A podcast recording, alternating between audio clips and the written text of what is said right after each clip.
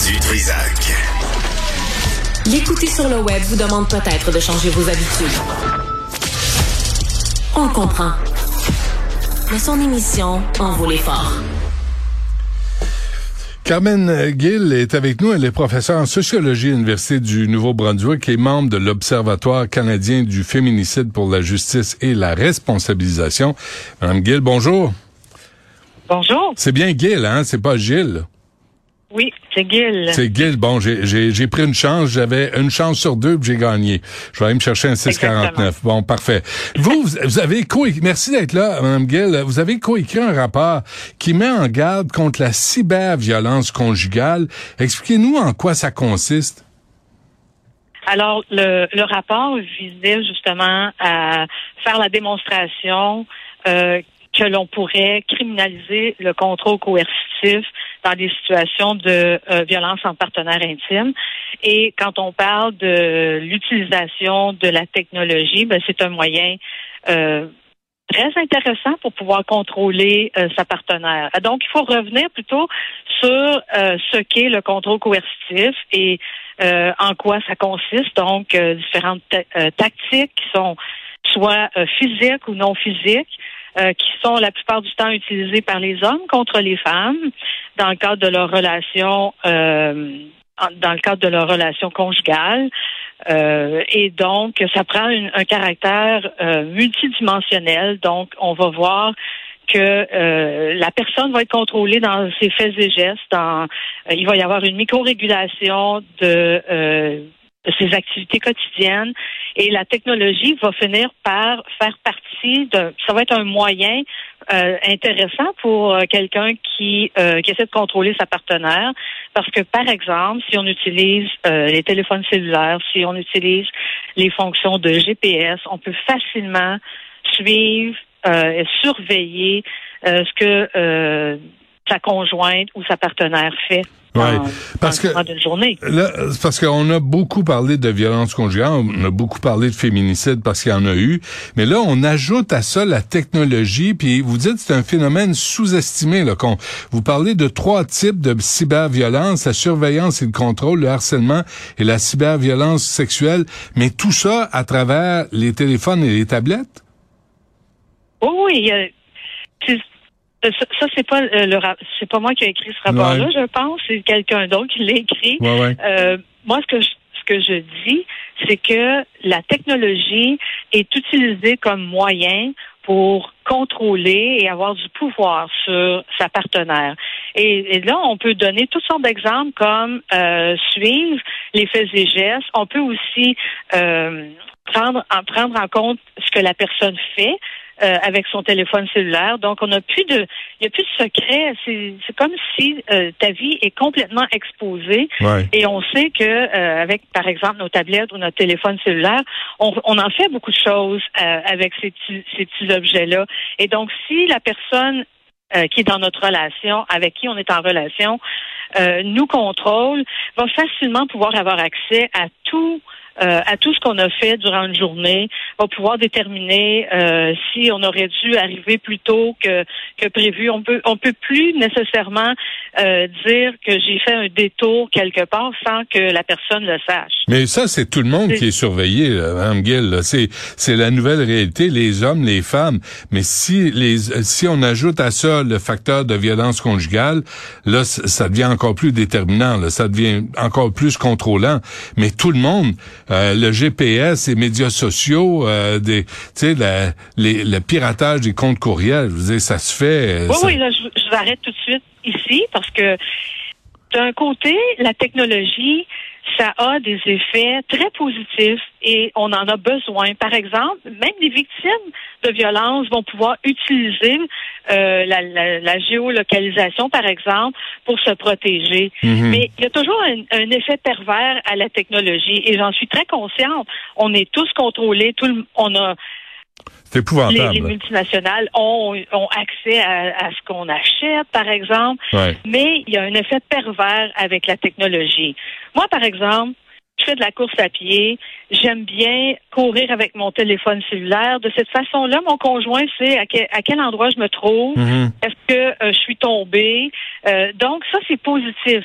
Mais si je suis avec un conjoint euh, qui me force à trimballer mon téléphone cellulaire pour qu'il puisse mieux me contrôler pendant que je suis à l'extérieur de mon domicile, là, ça devient problématique. Hmm. Donc, vous voyez c'est, ça peut être très positif, mais en même temps, il y a des côtés très négatifs à, à la technologie qui se, qui se retournent contre les victimes de violence. Ouais. Euh, qu'est-ce qu'on fait dans ces situations-là? Là? Comment, comment on doit euh, réagir? Comment on doit, parce que si, si tu désinstalles ou si tu alertes, si tu enlèves le GPS, la géolocalisation, c'est, ça va être source de conflit parce que si tu es avec un homme contrôlant, lui, il va le savoir, puis là, ça va, ça va créer des problèmes. Alors, comment, comment on réagit? Comment les femmes doivent réagir? doivent documenter ce qui se fait euh, sur euh, sur leur euh, avec leur technologie, mais de toute façon, ça va se, retrouver dans ce qu'on appelle, désolé pour le terme en anglais, mais le cloud. Donc, tout n'est pas perdu rien n'est perdu quand on commence à regarder ce qui se fait au niveau des technologies.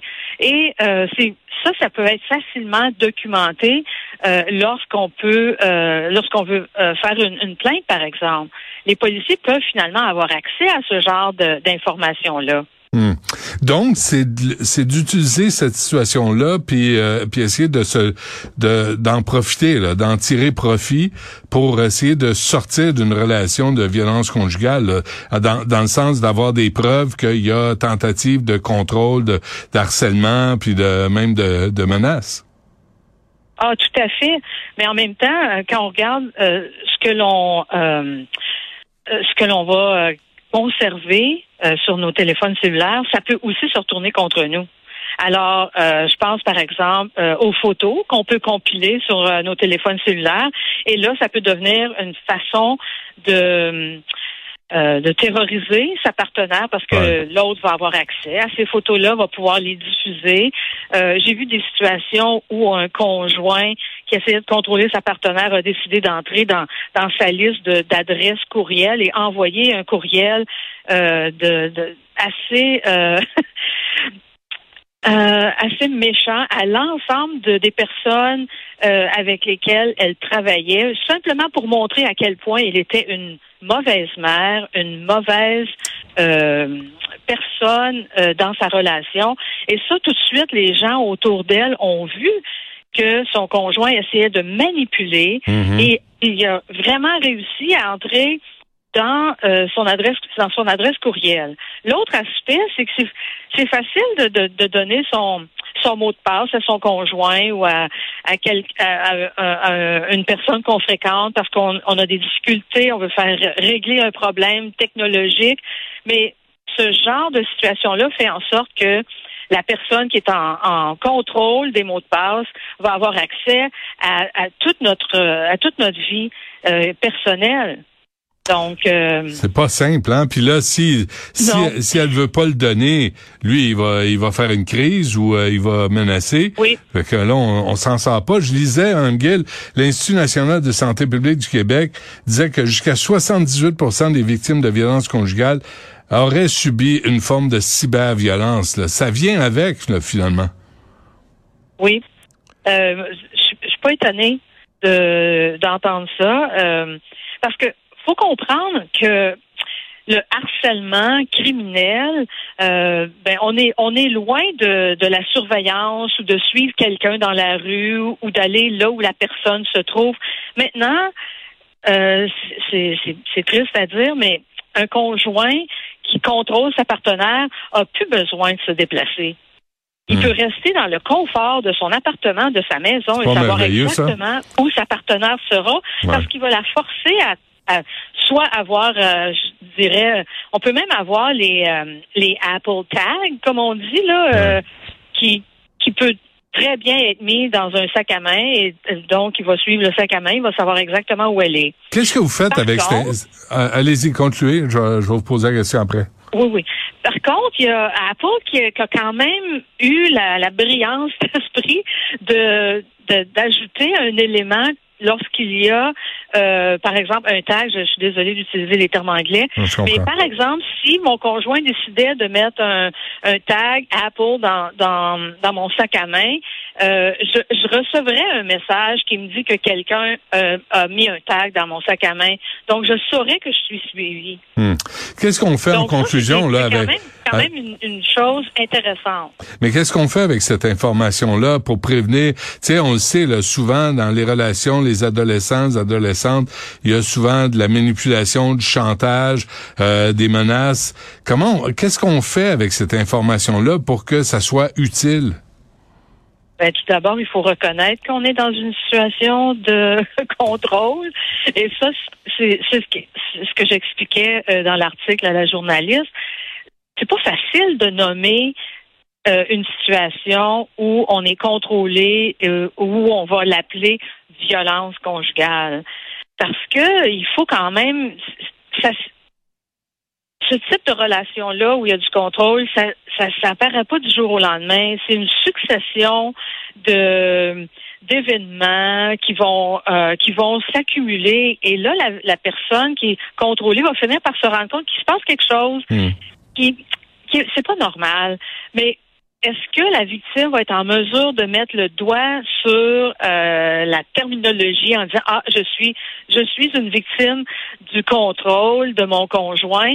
Pas nécessairement parce que de la façon que c'est présenté au départ dans des relations euh, j'ai souvent vu des, des, des conjoints qui, qui, qui justement faisaient tout ce qu'ils qui était en leur pouvoir pour rendre la vie de leur partenaire la plus agréable et ils se souciaient beaucoup de leur partenaire. Alors j'ai vu des femmes qui ont qui ont abandonné euh, avoir un permis de conduire parce que leur conjoint leur disait que ça, ça ça leur faisait tellement plaisir de pouvoir les euh, les conduire là où elles devaient aller. Il n'y avait plus besoin d'avoir deux voitures. Donc ce genre de situation là, ça s'installe non pas du jour au lendemain, mais avec le temps. Hmm. Et ça, ça finit par être très insidieux parce que tu, vois à quel point tu es prise au piège, mais tu peux pas vraiment dire ah je suis une victime parce qu'il m'a fait telle chose. Hmm. Mais c'est une succession euh, de, de, situations qui vont mener une personne à être dans une situation où elle est contrôlée. Et à partir du moment où on est pris au piège dans ce genre de situation, c'est vraiment difficile de reconnaître euh, que ce qui se passe, c'est de la violence conjugale. Parce que quand on parle de violence conjugale, de quoi parle-t-on? Le plus souvent, on va parler de d'une violence qui qui euh, qui laisse euh, des preuves. Donc, on a beaucoup euh, travaillé sur le fait que la violence conjugale, c'est de la violence physique. On parle aussi de violence psychologique, mais quand on veut vraiment reconnaître la violence conjugale, ah, là, s'il y a de la violence physique, c'est sûr qu'il y a de la violence. Bon, ben, on ajoute à ça la cyberviolence conjugale. Là, c'est, euh, il y a matière à réflexion en tout cas euh, sur la question. Carmen Gill, euh, merci à vous. Merci de nous avoir parlé. Ça m'a fait plaisir. Au, revoir.